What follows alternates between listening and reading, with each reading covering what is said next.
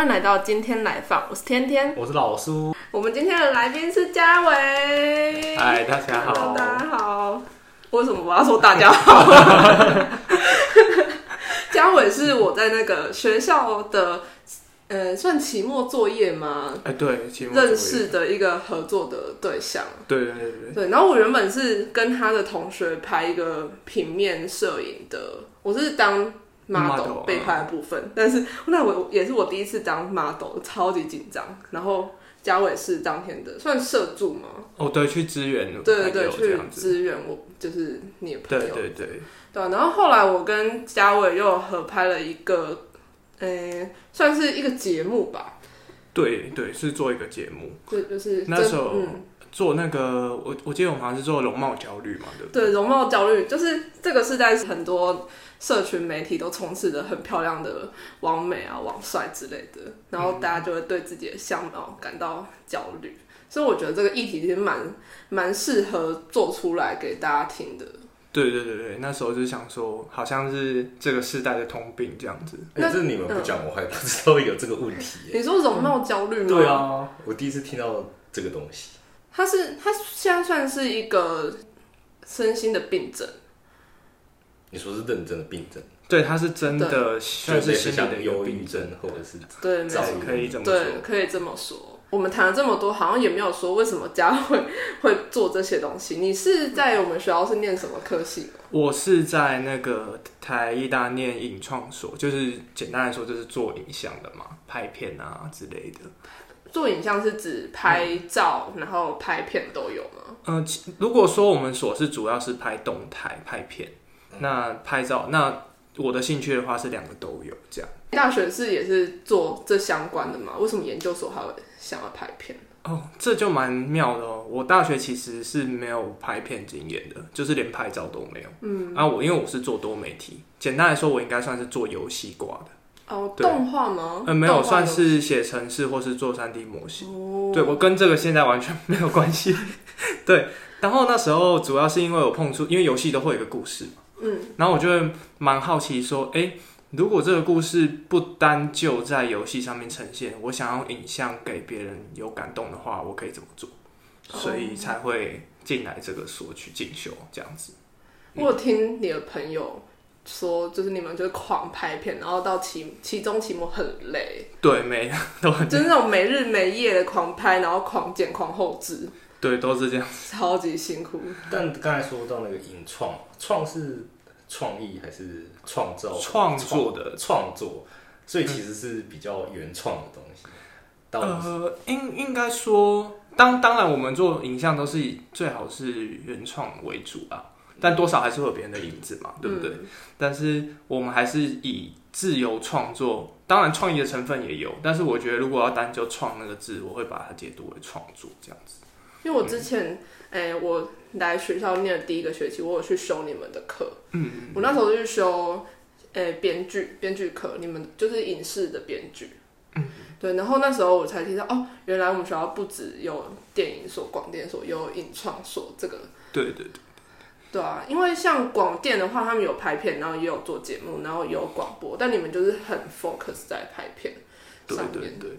这样，你们三个戏不会打架吗？对啊，你们不会打架吗？或者说你们借器材的时候，不就很多人在抢？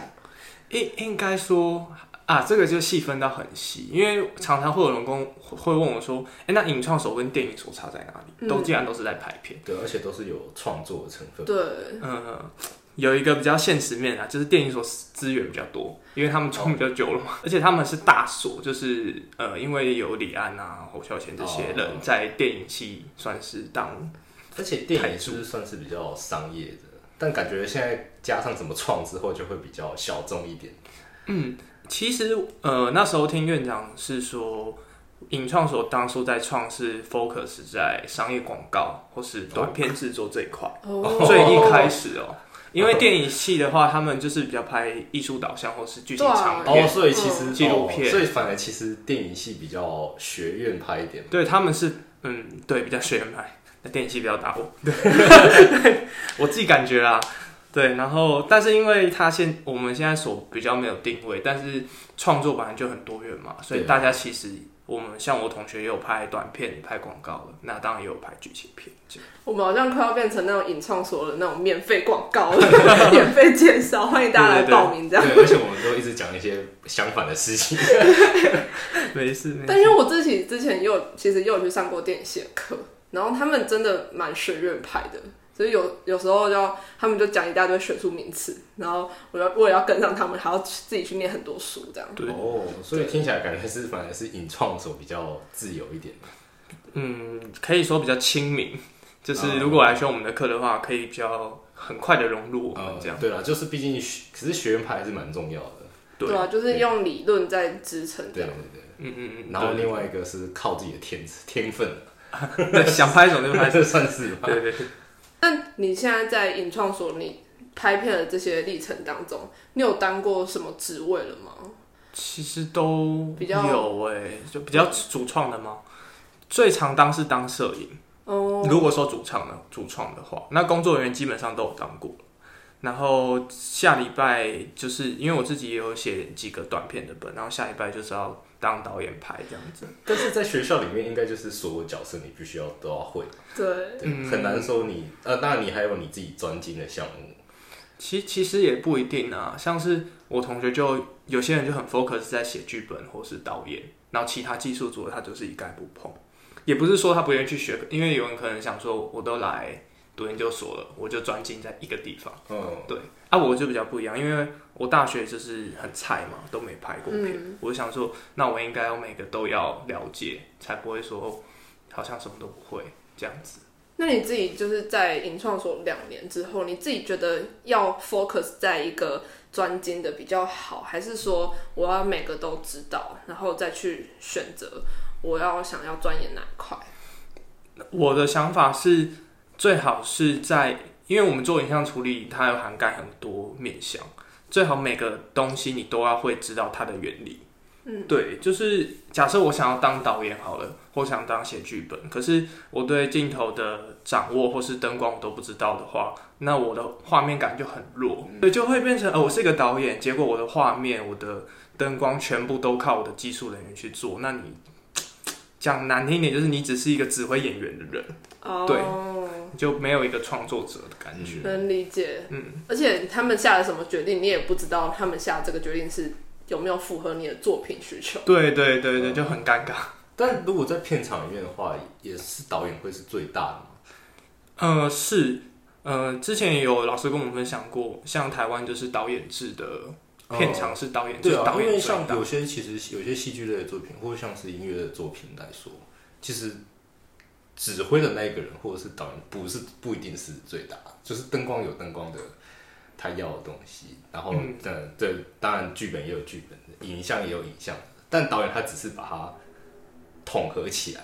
但是如果在片场的话，这个我就比较不知道，因为我在剧场比较多了。嗯，在片场里面的话，导演会是，或者是有另外别的形式嘛？呃，真正的大电影片场我不敢确定，但是如果说以学生们做的话，我们还是会尊重导演为主，就是当然会像老叔讲的一样嘛。比如说灯光想要有一个，比如说想打一个什么样的光，对，可是导演不喜欢的话，他还是会说，啊，那你帮我改回来，那你还是得改回来，哦。不能说我就要这样不行。所以其实还算是就是算独裁制，就是。呃，哎，对，独裁制没错，就是呃，我可以提供给你这个，但是他是拥有可以说不的权利，这样。对，没错，但是也是因为他是出资的一方吧，所以他才能就是 handle 那么多事情，去决定那么多事情。嗯嗯嗯，就是出资的主要出资其实都会是导演哦，真的哦。因为像我听说，就是美国就是制片最大，嗯嗯嗯，对，然后因为他们是把电影视为一个工业，跟你呃、台湾或是其他国家把电影视为一个艺术不太一样。对，对，就是就是在作业的过程上，应该会有很大很大的差别。会会有很大的差别，没错。所以你如果制片最大的话，这样子他们就是呃可能会量产，然后呃在拍摄进度上面又会很紧凑，可能没有什么时间去，没有办法用很长的一个时间去累积什么东西，对不对？嗯，对，也也要看取向，就是你拍什么。因为像是假设是我我们刚刚是在谈剧情长片嘛，嗯，那基本上一部好的剧情片，那都是大概现在院线片就一百二十分钟，那他们可能会需要三到五年的制作期，这就开才可以用出比较好、比较完整的剧本。这样，那它的制作期会拉到很长。那假设我们拍短广告的话，那那种导演就是叫广告导演，那可能就会像是比较会是制片取向啊，就是因为制片口袋名单会有几个广告导演，嗯，然后他就可能拉你来拉你来，那你你就是一个被找来的人，有点反过来，剧情场面是，哎，我找你，你帮我想一下这个片怎么拍啊，广告就有点像是我找你来，但是我可能不一定要找你这种感觉。对，但我想要插一个问题，就是刚才有说到院线片一百二十分钟嘛，我就其实我不是很常看电影啊，我自己本，但是我觉得电影有一个很怪的地方是，你看像我们去看戏剧类作品啊，或像音乐的音乐会好，就其实都有一个中场休息，但为什么电影都没有中场休息？哦，就是有这么困难吗？而且像我之前去看了，嗯。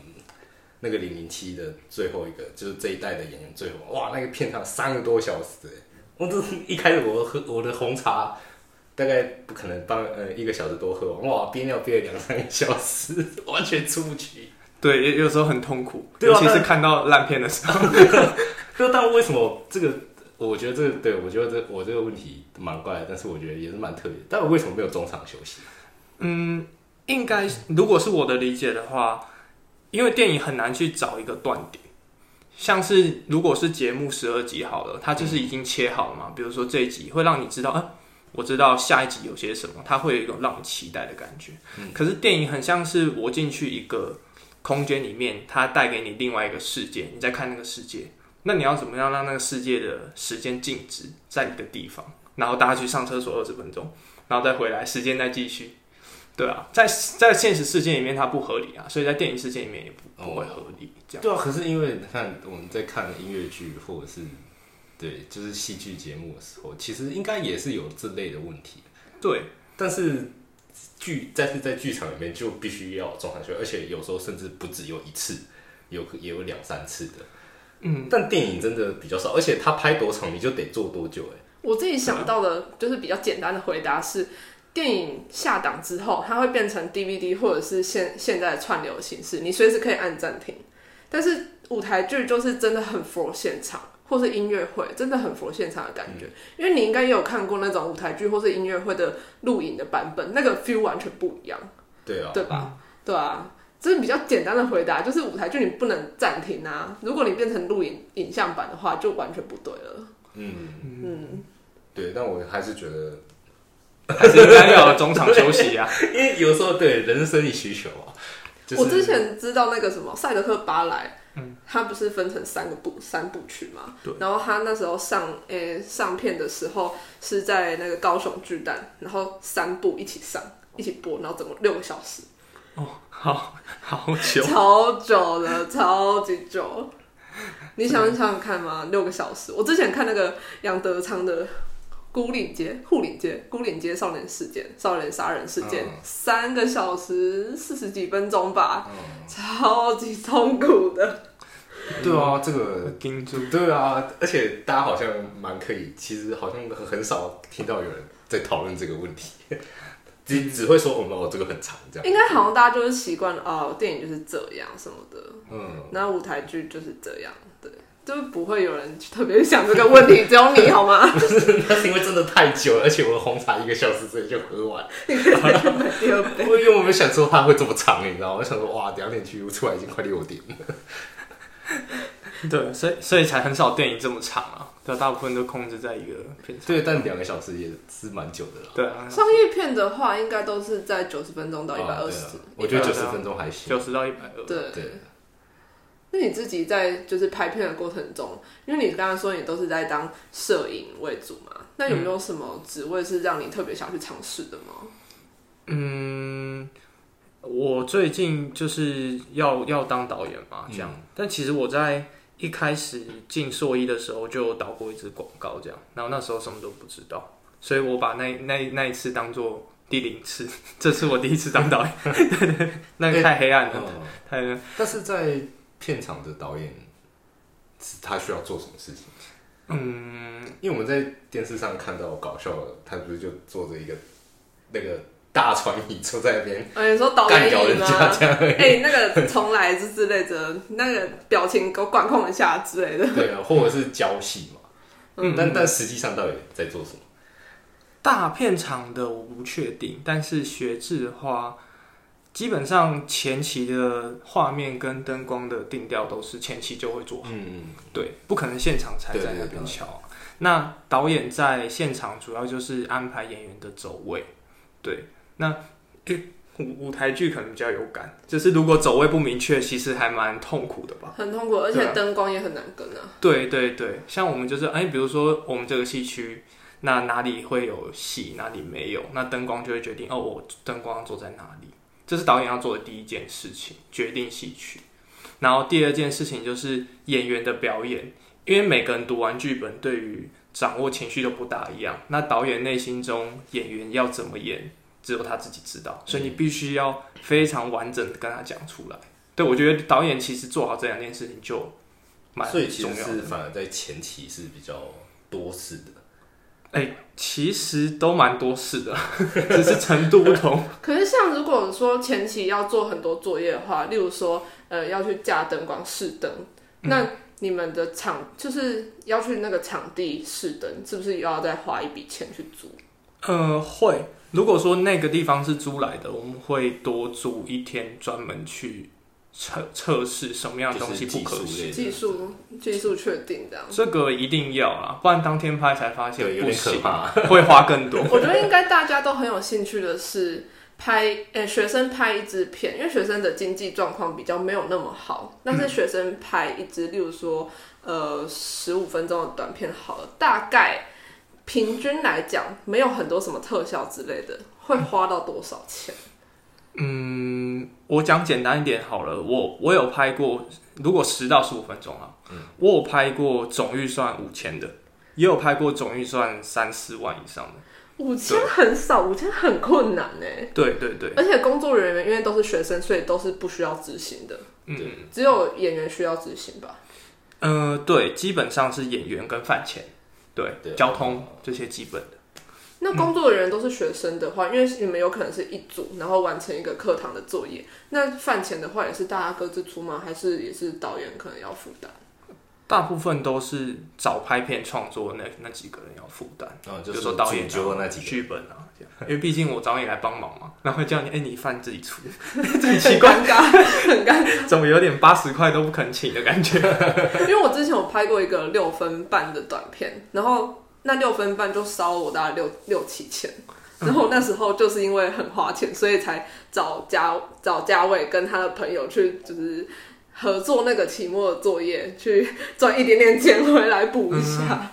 对啊，可以，可以，真的，学生做拍摄这件事情，其实是真的蛮花钱、蛮辛苦的。哦，因如果说要讲学生拍片这件事情，我有个建议啊，就是有些人可能觉得我就是要画面很爆炸，然后特效很多才能做出好片子。但其实像我拍五千块那支片，我们并没有什么特效，也没有什么特别的东西，它就是讲一个概念，然后把那个概念讲好，然后让这个概念有戏去延伸。对，所以我我就会觉得说，如果学生要拍片的话，可以先从你想说什么开始。而且我我自己偶尔会去看那个公司的学生影展，嗯，就是其实感觉好像没干嘛，嗯，就感觉好像其实就没有特别的很，就是有一些什么特别的特效效果啊，对啊，然后但是也就平平的这样，可是我觉得有很好，像也蛮好看的，对啊，有很多都很好看。对，。而且就是平平的这样，就是然后然后色调也暗暗的这样，然后就莫名其妙十五分钟就过了，然后半小时。对，可是你不会觉得它好像很敷衍，或对是很不就是很蛮酷的，而且有时候甚至那个台词可能加起来不到十句话嘛，对吧、就是一直在用镜头说话那种感嗯，我觉得这样才是好的。我也觉得这样才是好的，就是是真的有激发出你的东西，嗯而不是你用钱去堆出来的。觉。嗯，对啊，而且你我对啊，我看那个公司的那个学生影展，很多都是这样子的片诶，就是反而我觉得听有听到这种比较，你说特效比较多，或者是有什么爆炸的，比较华丽的，好像我没有我没有印象，我有看过这种片子。嗯，对，在那个影展里面，可是因为学生影展的那些，基本上他们一定都有很蛮丰富的经验的，哦，所以他们一定都会了解我刚刚讲的那些东西。嗯但我是说，如果你初次拍片，有些人就会说：“哦，我一定要做高的，跟复仇者联盟一样。”这这 很可怕。就是我觉得还是先不要想这一块。呃，对，因为我之前就是在你们影创所上课的时候，有一个同学，他就说他平日就是去饮料店打工，然后饮料店打工的钱就是拿来支出呃自己的生活开销，还有拍片需要的费用。嗯嗯，对，差不多。真的就是很辛苦，就是你去赚来的钱，通常都是花在你的作品上面了。是学生拍片的一个困扰，真的就是一个就是经济吧。可是也有一个优势是你有呃老师可以请教，你有很多老师很多资源可以请教。对对对，对，因为如果你出业界的话，你可能要找人请教，你可能还是要给他钱之类的。可是老师们他们有经验，然后也愿意教你的话，这些东西都是很无形的、无形的资产。对对对对对，就是免费的对。那你们就是拍片之前，大概会给老师看过几次剧本，或者是呃技术的事情？技术的事情，其实技术的事情老师不太会干涉。就我说以硕班来讲，嗯大学部好像会，因为前几天我才跟大学部拍片这样子。嗯那基本上老师会比较探讨说你剧本到底在讲些什么。那讨论的话，要看你有没有想跟老师讨论啊。对，像我我自己不太习惯跟老师讨论很多次。嗯，对对对，因为会变成老师的样子吧？对对对对对，其实不是不想要跟老师讨论，而是因为我跟你讲很多次，就发现，对，会被哎、影响啊。那对，个怎么好像变成不是我的东西就有西？点像是我们聊一聊就会有聊出一个共识的那种对感觉。对对对对对对对，我不想要有共识，就是我想要还是要保留自己的？原创的哎。可是这样的话，既然说比较少跟老师讨论这种，那你们在学习到底在学什么东西？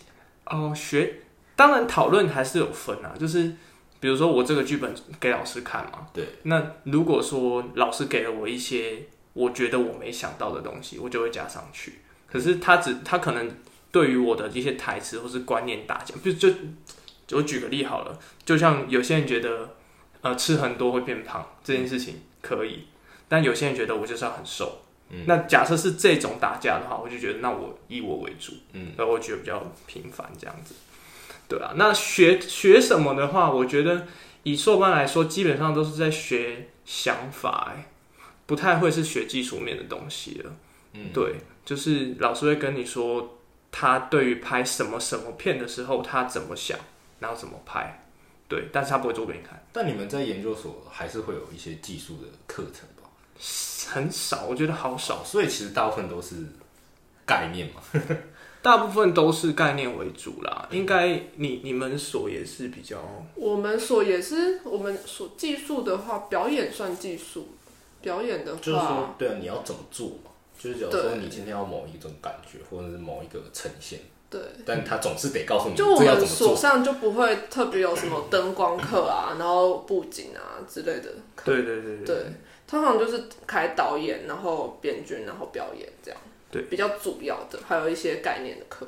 对啊，对，像他刚刚提到都是比较偏想法的，嗯，对啊，像灯光跟布景，我记得大学部好像就大学部对。对对对啊，那可是像你说，你是从几乎是从零开始学拍片的，那你的第一次的职位是什么啊？我第一次是做收银，然后就是可能比较简单，你只要举那个泵上，对对对，我没有，我第一次是当就是直接当控机器的收音师，就是不是只有举泵这样子。所以就是，可是那些机器操作上会很困难吗？哦，我我记得我那时候很紧张，因为其实其实每一支片都是这样，声音对每支片都非常重要。嗯没错，对，然后我就会觉得万一 毁了，就是整支片毁了。对，然后我那时候就是每几乎每个礼拜都会进个两三天器材室，就是自己在那边练习操作啊，然后怎么样出错什么，就问工读生，一直问，问到他都很认识我。但代表你也很努力吧？就是为了要把这一次的职工作做好，不然会被导演骂。啊，对，就是因为同学们互相创作啦，然后就是会希望能尽力这样子。嗯嗯嗯，真的，而且还有效率的问题吧。毕对竟，啊对啊毕竟你多花一分钟就是多了多多了一些钱这样。对啊对啊，就是哦，赶快弄好，赶快弄好。如果你就要超时拍摄的话，你就所有的工作人员都要加钱嘞，对，包括演员，而且演员很贵。演员像像一个小时就有人加一两千的都有。对啊，对啊。而且加一两千还是学生制片的价。对，学生制片的价。如果你是就是商业或者是比较大的片，这可能是不止一两千。对，很大咖的演员就就直接用万起跳。对对对，没错，很可怕。嗯。所以，哎，我记得我之前就是年初的时候拍的短片，那那支片也是我当导演，然后因为所有事情都很拮据。就是也没有什么很好的、很好的收音器材，没有很好的摄影机什么的。然后演员就是虽然也也是戏剧系的同学，但是也嗯，就是应该要说，不是说他们不专业，而是他们可能还需要多一些时间去磨练、去累积。对，所以整支拍下来就是在一个很极度紧张、压力的状况下。然后呢，我记得那时候我是。拍摄前两个礼拜，我是没有办法睡好的，就我每天都在担心各种事情，然后我还梦到什么演员早上突然拉肚子不能来 这种事情，我就觉得哦，真的当导演真的很累，对，真的超累的，就要 handle 很多事情，对，就是各种事情，而且因为你要处置，所以在那个经济方面的事的的方面还是要担心一下，对，嗯，对啊，哎，这样听起来你们的都很复杂。我就觉得相相比之下，我们音乐系好像就比较简单一点。可是我觉得音乐系就是做好自己的事情就好了。音乐系是你们是要在合奏之前就要先练好，花很多时间练啊。你们是辛苦的是前面吧？对，就是好像对合起来没有什么，就是你做好你自己的东西，对啊的呈现其实就会有一定的水准。然后在呃舞台布置也你们也不需要什么舞台布置啊。嗯，对吧？就是只有搬运器材之类。对，就是其实主要就是应该是说，如果相对比你们的话，大概就是演员的部分吧。就是演员乐手就相相相相之，这就是 相相对于 相对于我刚刚要说之余，然后就说相之余，相之余，麦香鱼。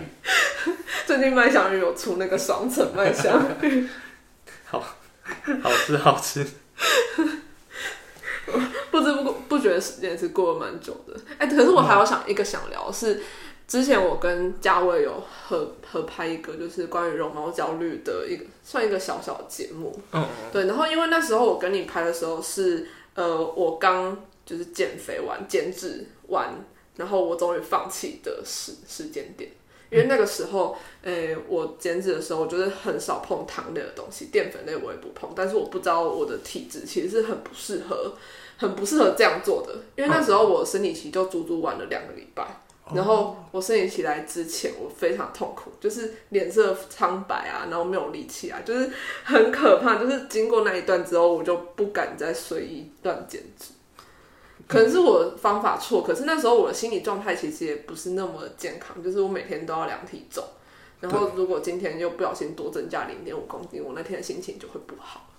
嗯，有那时候有听你讲这一块。对啊，这应该说，我觉得我之前有看过有人说，嗯，其实你去欧美国家，你就会发现哦，人的身材其实是有很多种的，但可能在亚洲国家，我们受到那个影视对审美的标准影响。我们就会觉得女生应该就是要该大的地方大，然后该瘦的地方就应该瘦，好像就只有这个模板，其他都是不对。对对对对，嗯，所以我们要聊的是为什么当初会做这个题材，还是可以啊？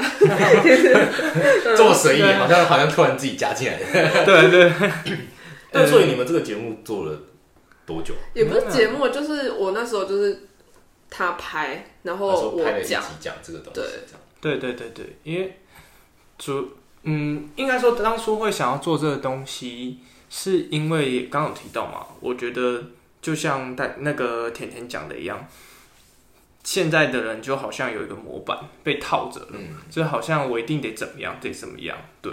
然后我在想这件事情的时候，我就想到哦，外貌这件事情，诶，为什么大家对于美这件事情总是要有同样的诠释，就像他那个刚刚讲到的，为什么欧美国家就可以这么的开放？然后像日本有一个，我记得有一个非常厉害的代言人，他的身材是蓬蓬的这样啊。渡边直美，对，渡边直美，对，每次会忘记他名字。对，然后我就看到渡边直美，我就觉得她很有自信，我也觉得她很漂亮啊，我就觉得自信这件事情不是应该才是最重要的吗？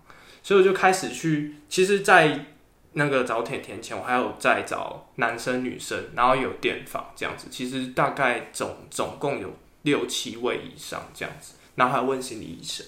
哦，哎、那我也很想知道，就是在因为你说你有访男生女生都有嘛，那我不是要刻意就是去分类，那你觉得在程度上面，男性跟女性的焦虑程度哪边会比较多吗？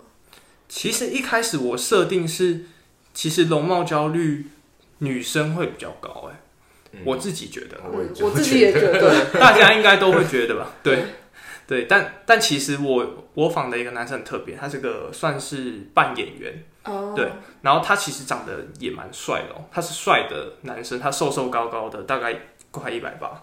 然后他说他的容貌焦虑非常严重，超级惊讶。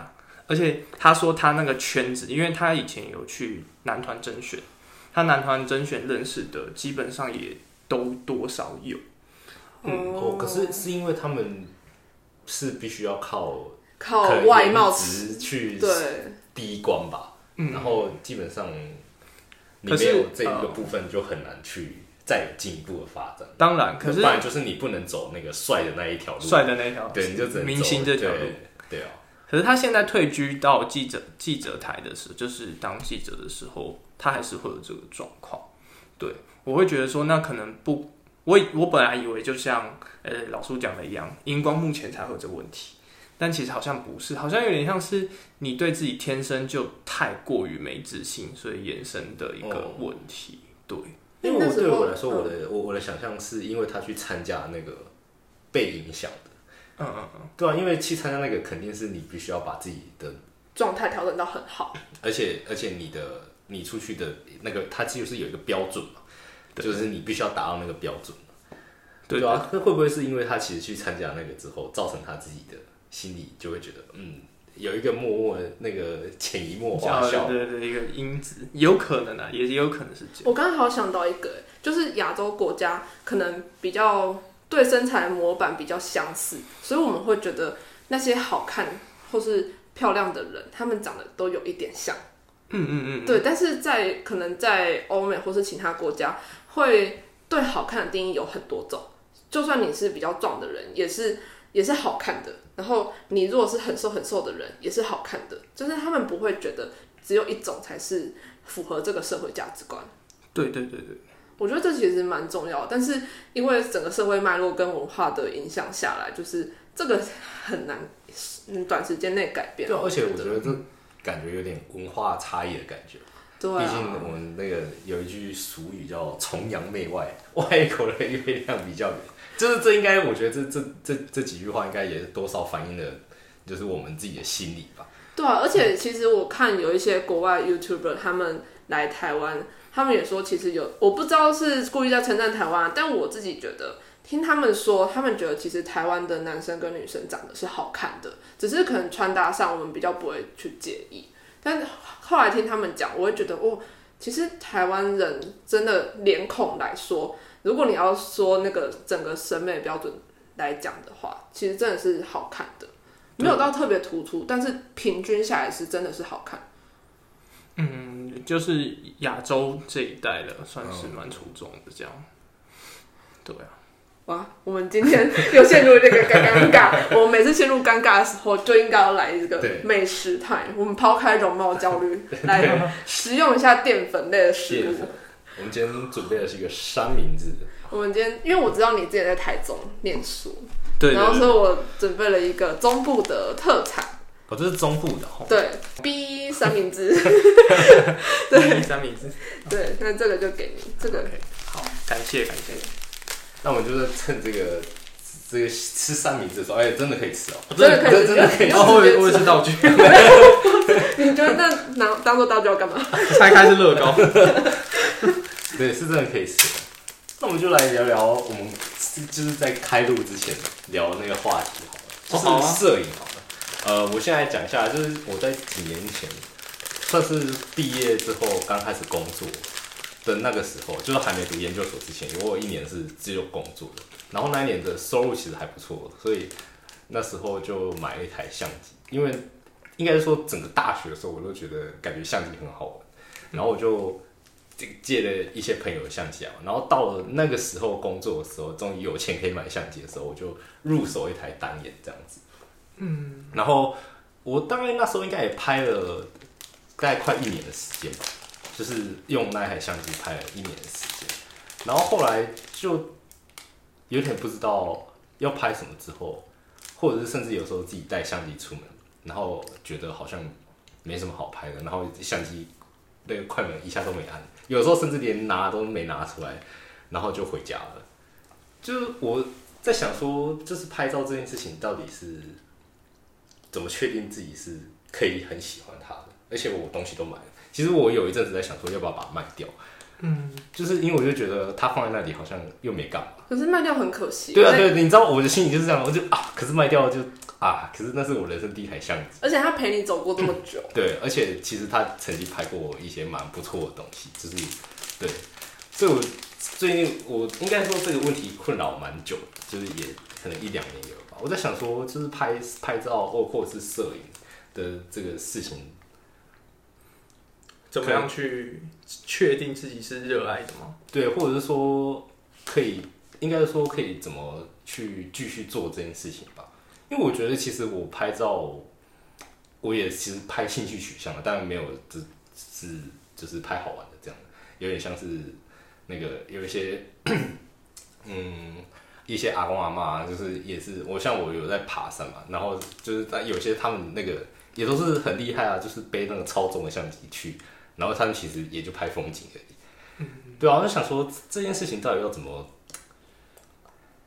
怎么可以继续走下去？其实我自己是蛮想继续拍的，但我不是为了要拍照来赚钱，但其实他在生活上，我觉得他应该是要我生活中一部分。但我现在连拿相机起来都有点懒，嗯，所以我想说，应该要怎么重拾这个乐趣或者是这个信心吧？呃，我我自己对摄影的，因为我是拍街拍跟人为主，就是不是拍大景这样子。那我觉得我确定自己热爱是，我可以想到一些主题。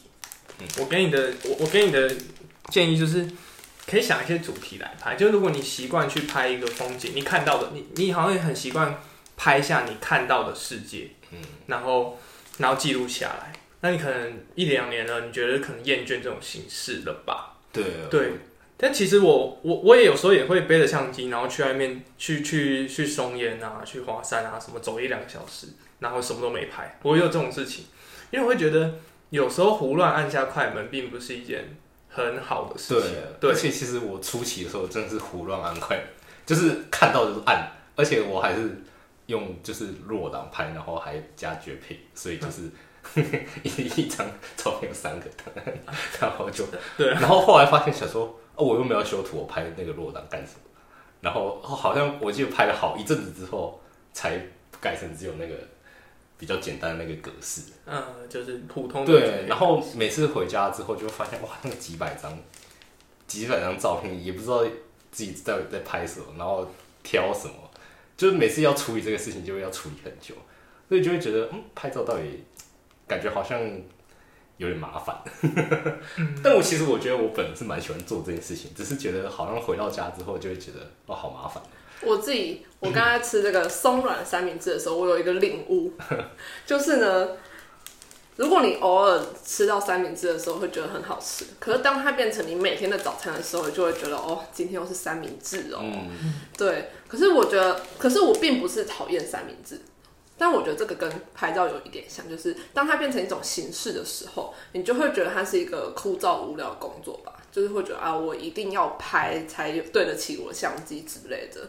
但其实你心里喜欢的应该是摄影这件事情，它带给你的快乐，还有你从中知道的一些道理吧。就你我自己觉得你应该是喜欢这一块的，只是你不可以让它变成形式。嗯，对哦。或者是说，可能去一定要拍个什么东西？对啊，就是三明治教会我的事，这也是蛮突然的。对，对啊，对啊。我我是觉得，如果你已经拍习惯景了，那你说你喜欢拍人嘛？那或许你可以想，哎，在拍人的时候，我可不可以换一个平常我不会拍的角度或什么的？对啊，即便拍拍糟了也没关系。那再拿三明治比喻啊，就是你看我们买这个原味三明治，你吃了，如果它有辣味的，然后有蒜味的，你就会想，哎、那我下次试试看辣味的好了。对啊，那如果你一次就买三个，你这三个你就不会期待你下次还要买什么的感觉。嗯，就就我觉得就是有拍照有点像是你一次就拍了超级无敌多张，然后都可能都是同一个角度或是同一个什么的时候，就会开始想啊，怎么下一张一样，下一张一样，下一张一样，就忘记了下一次要到底要拍什么的感觉。嗯，我们今天 MVP 是三明治，他超厉害的，他有超多道理的。还有心灵导向，对，我们要很有心灵导向，不可以太容很貌焦虑，有作用，要自信，不要容貌焦虑。那嘉伟最近有什么想要宣传之类的事情吗？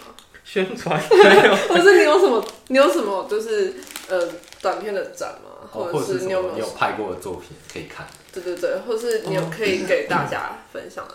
如果没有也没关系啦。对，不是最近没有没有办什么展啊，但啊我拍过的作品就是都在我的 IG 上面这样子，对啊，就是哦，我 IG 上这样。那到时候我们所以就贴会把 IG 了。对，我们会把 IG 的资讯放在那个说明栏。然后另外就是我们现在的呃 Podcast 节目说明栏也有小额赞助的连接，说你可以用一杯咖啡，或是用一杯一一顿简餐的钱，然后支持我们继续创作，让我们继续讲故事给你们听。